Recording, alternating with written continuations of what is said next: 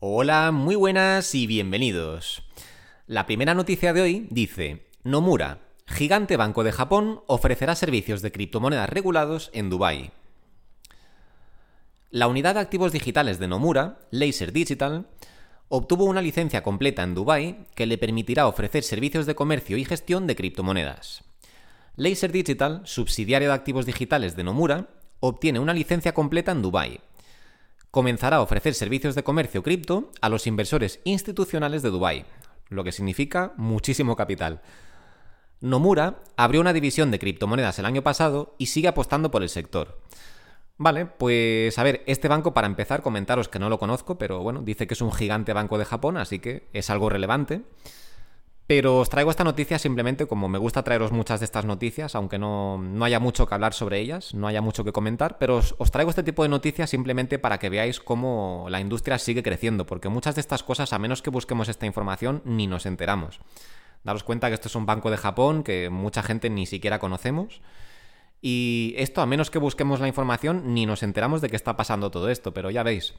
Gigante Banco de Japón resulta que tiene una rama de inversión en criptomonedas o una rama eh, del banco que está dirigida directamente al comercio de criptomonedas, eh, denominada Laser Digital, la cual, eh, por alguna extraña razón que no alcanzo a entender, pues siendo un banco japonés, esta rama de inversión o esta rama del negocio está lanzando servicios de inversión en criptomonedas en Dubái. No sé por qué, por qué este salto de continentes, no sé si es que en Japón ya lo tienen cubierto y han decidido expandirse, a otros sitios, como por ejemplo Dubai, que sería un movimiento estratégico debido a todo el capital que hay ahí. Pero bueno, en cualquier caso es una buena noticia, es simplemente otra noticia más de que el interés en el sector no para de crecer y que cada vez hay más empresas, e incluso empresas tradicionales, como puede ser un banco enorme, como es Nomura, según el artículo, pues empresas gigantes las cuales no paran de, intentar adentrarse en este, en este sector como sea. Así que bueno, em, lo dicho, van a ofrecer servicios a inversores institucionales de Dubái. O sea, estos son gente de muchísimo capital, porque en Dubái se mueve unos capitales impresionantes. Yo sigo a bastante gente en YouTube que vive en Dubái y la verdad es que, bueno, me imagino que como en cualquier parte del mundo, ¿no? Pero bueno, em, el caso es que ahí hay gente con muchísimo capital. Y bueno, la noticia es esa, eh, no hay mucho más que comentar aquí un banco japonés enorme, por lo visto, según comenta el artículo, con su rama de criptomonedas, con su rama de la empresa de criptomonedas, lanzando pues un servicio de compra-venta de criptomonedas en Dubai. Bueno, pues esto es más expansión del sector para que veáis cómo pues toda la industria, aunque parezca que no va a ningún lado y que esto está parado porque Bitcoin no, no se desatasca a los 30.000 dólares, realmente la industria sí sigue creciendo y las empresas se siguen expandiendo. Así que bueno, es una noticia positiva.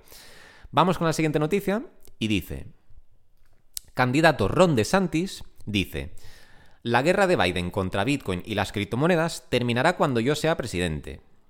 Interesante declaración. Dice, el candidato abogó por el derecho que deben tener los residentes a comprar Bitcoin o cualquier otra criptomoneda que quieran. DeSantis se pronunció a favor de, Bitcoin y las principales criptomonedas. Aseguró que si gana la presidencia, terminará la guerra que tiene el gobierno contra estos activos. Abogó por el derecho de los residentes a invertir en Bitcoin y en la criptomoneda que deseen. Vale, os traigo esta noticia porque me parece muy interesante cómo está cambiando el tema de. Mm, bueno, pues de los gobernantes americanos, ¿no? Estadounidenses. Cómo estamos viendo ya cada vez más gente en el poder. Bueno, me imagino que no solo en Estados Unidos, sino ya en todo el mundo. Esto simplemente está cambiando con que cada vez hay más gente ya a favor de esta industria el interés sigue creciendo, hay más gente que va entrando, eh, va investigando esto y se van volviendo pro Bitcoin o pro cripto. Y eso pues se va notando en todos los sectores, eh, incluyendo pues el sector de, bueno, pues de, la política, ¿no? Y en este caso estamos viendo como cada vez hay más gente, eh, congresistas, diputados, candidatos a la presidencia, gente importante que pueden cambiar leyes y regulaciones y demás, que están a favor de Bitcoin y de las criptomonedas en general, lo cual puede ser muy beneficioso para la industria, porque ya sabéis que nos guste o no, Estados Unidos es la que manda en el mundo, a día de hoy es así. Podríamos discutir si realmente son los líderes mundiales o no, porque China, por ejemplo, tiene un poder increíble, Rusia también, pero bueno, a eh, nivel mediático, Estados Unidos es la líder, ¿vale? La líder mundial. Puede ser que no sea el país más fuerte del mundo, no me cabe duda de que China sea más fuerte, pero como Estados Unidos controla los medios para casi todo el mundo, excepto China, que controla sus propios medios, pues eh, Estados Unidos tiene un gran poder, así que todo lo que pasa allí salpica al resto del mundo. Véase, por ejemplo, sin ir más lejos, la crisis de 2008, eh, que fue todo un tinglado montado en Estados Unidos y que acabó mm, salpicando al resto del mundo.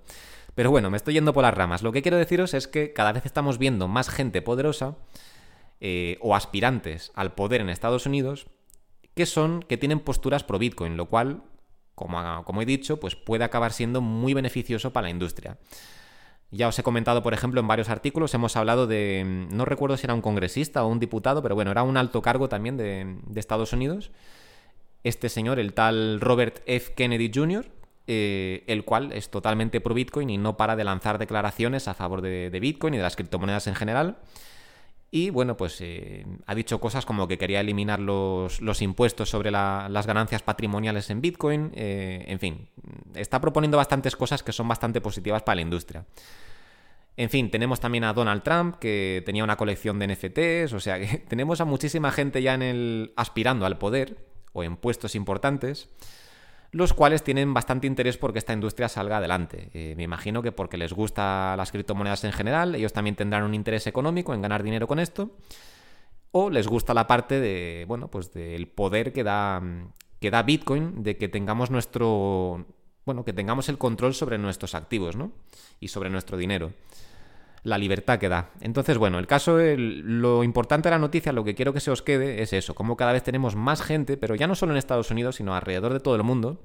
Veas el caso, por ejemplo, de Nayib Bekele, el presidente de, El Salvador, como desde hace unos años se volvió pro Bitcoin y, bueno, pues eh, lo dicho, siempre, siempre comento esto, pero desde que se volvió pro Bitcoin parece que todo en El Salvador va bastante mejor. No lo quiero achacar solo a que sea pro Bitcoin, ¿vale? Eh, quizás este hombre mm, sencillamente está haciéndolo todo bien. Por ejemplo, construyó una mega cárcel o estaba construyendo una mega cárcel y con esto había bajado bastante la delincuencia, en fin. Se ve que está haciendo bastantes cosas bien, pero bueno. El caso es que está trayendo las miradas a nivel mundial hacia El Salvador, porque es el primer país que, que adoptó Bitcoin como moneda de curso legal y con un presidente tota-, totalmente pro Bitcoin, que no tiene ningún problema en tuitear sobre ello y hacer declaraciones fuertes sobre Bitcoin. Y bueno, pues están viendo cómo El Salvador está saliendo adelante y está mejorando en todos los aspectos, en todas las métricas, y mucha gente ya empieza a prestar atención a esto y empiezan a buscar eso mismo para, su, para sus naciones, ¿no? Entonces, bueno, esto es una, una pandemia, por así decirlo, que no es la palabra correcta, pero bueno, estamos viendo cómo cada vez esto se traslada a más gente alrededor del mundo y como cada vez hay más gente en el poder, cargos poderosos, que están a favor de las criptomonedas o de Bitcoin, lo cual, pues antes o después puede acabar siendo muy beneficioso para la industria. Porque lo dicho, tener, por ejemplo, imaginaros un presidente que sea pro Bitcoin, pues puede traer muy buenas medidas eh, en cuanto al sector. Para empezar, por ejemplo, si estamos hablando de Estados Unidos, podríamos em, empezar por el caso de la SEC, ¿no? Un presidente que fuera pro Bitcoin, pues podría pararle un poco los pies a la SEC, que está totalmente desenfrenada, como sabéis. Están haciendo cosas sin sentido, sobre todo en el último año ha sido una auténtica locura, pero bueno, no os voy a machacar otra vez con eso porque ya hemos cubierto muchos artículos de la SEC y de las cosas absurdas que hacen. Pero el caso es que todo esto puede acabar siendo algo muy positivo para la industria. Así que bueno, eh, que sepáis que este señor, un candidato a la presidencia en Estados Unidos, este Ron DeSantis, está a favor de Bitcoin y eh, bueno, pues que quiere quiere darle una buena claridad al sector. Así que bueno, veremos qué pasa al final cuando llegue las candidaturas, cuando lleguen las elecciones. Pero me gusta cómo está. Me gusta el, camino que está tomando esto, sí, señor. Cada vez vemos más gente, más altos cargos que están a favor de, Bitcoin y de las criptomonedas en general. Y eso, desde luego, no puede ser malo. Bueno, vamos con la siguiente noticia. Y dice. El halving de Litecoin anticipa el comportamiento que tendrá Bitcoin, según estudio. La firma NYDIC, o no, perdón, DIG, que la G esta se parece a una C, explica cómo los inversionistas en Bitcoin podrían basarse en el movimiento de Litecoin para hacer proyecciones. Vale, sí, esto es algo que ya en 2018-2019 se hablaba mucho de que Litecoin era como la testnet de Bitcoin, ¿no? Y que todo lo que ocurría en Litecoin pues venía a reflejar un poco lo que ocurría o lo que acababa ocurriendo en Bitcoin. Así que bueno, puede ser que tenga algo de fundamento, tenedlo en cuenta, os, traigo la noticia simplemente para que tengáis esta información y podáis ver cómo, bueno, pues cómo usarla a vuestro favor. No estoy diciendo ni que nadie invierta en Litecoin, ni que lo que pase en Litecoin va a pasar en Bitcoin, ni mucho menos, ¿vale? Pero todos estos datos está bien saberlos. Así que bueno, el artículo dice, El próximo halving de Litecoin se producirá mañana 2 de agosto. Eh, sí, bueno, este vídeo lo estoy subiendo tarde, pero lo estoy subiendo eh, martes 1 de agosto. Pero que sepáis que mañana, el día 2 de agosto, eh, ya se produce el, halving de Litecoin, ¿vale? Esto es un evento muy importante. Dice, en cada ciclo de Litecoin relacionado al halving, el incremento de su precio fue menor al anterior. Vale, esto es totalmente normal y es algo que es inevitable y ya os he dicho también muchas veces en, varios vídeos que esto también va a acabar ocurriendo con Bitcoin y con todo el mercado en general, porque daros cuenta que el mercado de las criptomonedas en sí es, muy joven, ¿vale? Es un mercado muy joven, está prácticamente en pañales, como siempre digo. Aunque siempre tenemos la sensación de que llegamos tarde, eh, yo llevo teniendo esa sensación desde 2018 pero lo cierto es que al final me voy dando cuenta de que nunca estamos tarde, o sea que todavía es muy, un porcentaje muy pequeño de la población el que tiene interés en Bitcoin. De hecho, he visto vídeos por ahí de gente haciendo entrevistas por la calle, preguntándole a la gente si sabían lo que era Bitcoin, etc. Y la mayoría de la gente no tiene ni idea. O sea que aunque podemos pensar, nosotros que estamos muy metidos en esto, podemos pensar que llegamos tarde, lo cierto es que no, ¿vale? Pero bueno, una vez dejado claro eso, eh, lo que quiero decir es que, mm, bueno, pues que tenemos el, halving de Litecoin mañana.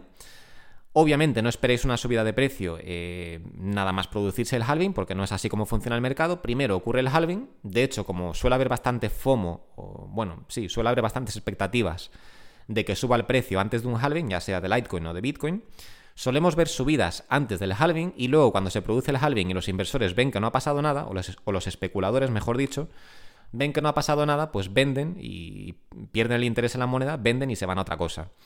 Esto siempre lo vemos, por ejemplo, en Bitcoin, lo hemos visto muchas veces. Eh, la gente dice, ah, el halving, el halving, y luego llega el halving y no pasa absolutamente nada, la gente pierde el interés, vende, eh, decepcionados, solo para ver cómo dos o tres meses después de repente ocurre un rally y el precio se dispara. Y entonces empieza el FOMO y todas, todas esas personas que han vendido vuelven a entrar a precios más altos. Así es como funciona. Entonces, bueno, eh, os explico todo esto para que sepáis que mañana se produce el halving de Litecoin, pero que no esperéis una gran subida en el precio, aunque en los próximos meses sí que se podría haber reflejado, ¿vale? Sí que es cierto que Litecoin, como ya he comentado en algún que otro vídeo, eh, es una red que creo que ha perdido ya el interés de la mayoría de la gente, por desgracia. Bueno, por desgracia no, porque a mí la verdad es que me da igual, eh, pero bueno, sí que tuve Litecoin en cartera, fue una de mis primeras inversiones simplemente porque la veía como un segundo Bitcoin. Pero bueno, eh, lo cierto es que Bitcoin es Bitcoin y Litecoin, aunque comparte muchísimas características de, Bitcoin, de hecho es prácticamente una copia calcada de Bitcoin, simplemente con algunos cambios en parámetros del código. Eh, lo cierto es que la red en sí ha ido perdiendo interés y pues prácticamente ha caído en el olvido. Eh, da un poco de pena, pero es así. La red parece que ha caído en el olvido y la asociación Litecoin lo único que se dedica, a lo único que se dedica hoy en día es a vender camisetas y merchandising. O sea que no sé yo si este proyecto realmente tiene algo de futuro, pero bueno. Siempre se ha dicho que Bitcoin es el oro y Litecoin es la plata. Bueno, yo no sé qué opinar sobre eso, pero que lo tengáis en cuenta. El caso es que mañana tenemos el halving y que sepáis que en los próximos meses esto podría afectar al precio positivamente. Pero bueno, lo que dice el artículo es que esto podría ser un indicador de por dónde va a ir luego el, el precio de Bitcoin después de su halving, ¿vale? Si queréis mi opinión, a mí no me, parece, no me parece que haga falta analizar el, comportamiento de Litecoin después del halving, porque bueno, ya sabemos que innegablemente el precio de Bitcoin siempre se ve afectado por el halving. Y ya no solo eso, sino que este halving va a ser muy especial, o este ciclo va a ser muy especial, porque aparte del halving, que siempre lo tenemos en los ciclos, o en cada ciclo alcista, cada cuatro años tenemos el halving, pero aparte, como ya he comentado muchas veces, este ciclo es especial, porque tenemos el halving tenemos la aprobación inminente de un ETF al contado de Bitcoin, que esto va a ser masivo, y tenemos cada vez más interés institucional, eh, incluso presidencial, o sea, tenemos cada vez más nivel de adopción, mayor nivel de adopción y más interés en, general por este sector. Em, por ejemplo, una cosa que os quería comentar es que yo cuando empecé a invertir en criptomonedas a, finales de 2017, principios de 2018, las on-ramps, como se les suele llamar, las, formas de entrar al mercado eran bastante más limitadas. Sin embargo, hoy en día tenemos cientos, y no miles de formas de invertir en, criptomonedas. O sea que las barreras de entrada, lo que intento decir con esto es que las barreras de entrada cada vez son menores y cada vez es más fácil que la gente tenga acceso a invertir aquí. Lo cual es bueno porque eso significa que cada vez puede entrar más capital. De hecho, como dato curioso, em, ya que estoy hablando de 2017-2018, como dato curioso recuerdo que en el boom de 2017, en diciembre, Si no me equivoco fue en diciembre o quizás enero de 2018, pero bueno, cuando todo estaba en su pico más alto eh, y Bitcoin estaba rozando ese máximo histórico de 20.000 dólares, había un FOMO increíble en el mercado, todo el mundo estaba subiéndose por las paredes, en fin, había una locura total en el mercado. Y recuerdo, fijaros cuál era el volumen, la magnitud del mercado, fijaros cuál era el volumen de solicitudes de gente registrándose en las plataformas, que recuerdo que algunos exchanges cerraron. o sea, no cerraron el exchange en sí, sino que cerraron los registros de nuevos usuarios. O sea, imaginaros la locura. Eh, ya os comenté ayer que primero, en esta, en esta época no utilizaba, nadie utilizaba Binance porque acababa de nacer. Yo, de hecho, ni siquiera sabía de su existencia. No fue hasta unos meses después donde ya se convirtió en un titán de la industria. Entonces, en esos, en esos tiempos entrábamos por plataformas como Coinbase, eh, desde nuestro banco, y luego si queríamos comprar alguna, alguna, criptomoneda que no estaba en Coinbase, que en ese momento eran prácticamente todas, porque Coinbase tenía, Coinbase tenía como 3, 4 o 5 criptomonedas, pues teníamos que irnos a plataformas como Bitfinex, eh, Bitrex, creo que Bitrex, creo recordar que era la más grande en aquel momento, pero igual me equivoco, ¿eh? Pero por ejemplo creo que era Bitrex, que mm, recuerdo que hubo mucha gente intentando registrarse en el pico de 2017 y a principios de 2018 y no había manera porque habían cerrado los registros. O sea, era una auténtica locura. Pero bueno, todo esto, todo este rollo que os estoy dando para deciros que ahora esta situación es muy diferente y que cuando entre el FOMO y todo el mundo quiera invertir, cuando el panadero quiera invertir, el butanero quiera invertir y todo el mundo de repente eh, le interese esto, que seguramente tendrán forma de entrar al mercado. Eh, lo dicho, si no es en Binance, será en Coinbase, si no es en Coinbase, será en Bitstamp, si no en Bitpanda, en fin, hay miles de opciones hoy en día. Hay muchas más plataformas que conectan directamente con el banco, que antes no las había.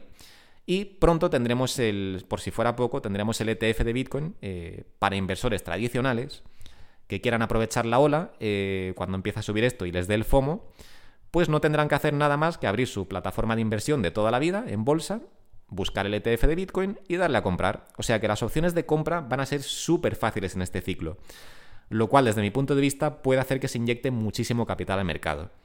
Así que bueno, quedaros con eso. Lo dicho, recuerdo que mañana es el, el halving de Litecoin. No esperéis, un, no esperéis que el precio se dispare porque no es así como funciona. Quizás ocurra, pero no es como suele ocurrir esto. Eh, no es como se suele comportar el precio. Se da el halving, la gente, bueno, pues acaba desilusionada porque el precio no ha explotado, venden y luego pasado unos meses, cuando empieza la escasez, entonces el precio empieza a subir. Pero lo dicho, no sé hasta qué punto Litecoin tiene la demanda suficiente por parte de sus usuarios como para que el precio suba habiendo menos, menos oferta. Pero bueno, me imagino que algo sí que acabará subiendo. Pero lo dicho, no es un consejo de inversión. Yo personalmente no estoy comprando Litecoin ni tengo interés en comprarlo. Pero eh, bueno, pues tendría sentido que después del halving acabara subiendo el precio. No inmediatamente, pero sí en los meses posteriores.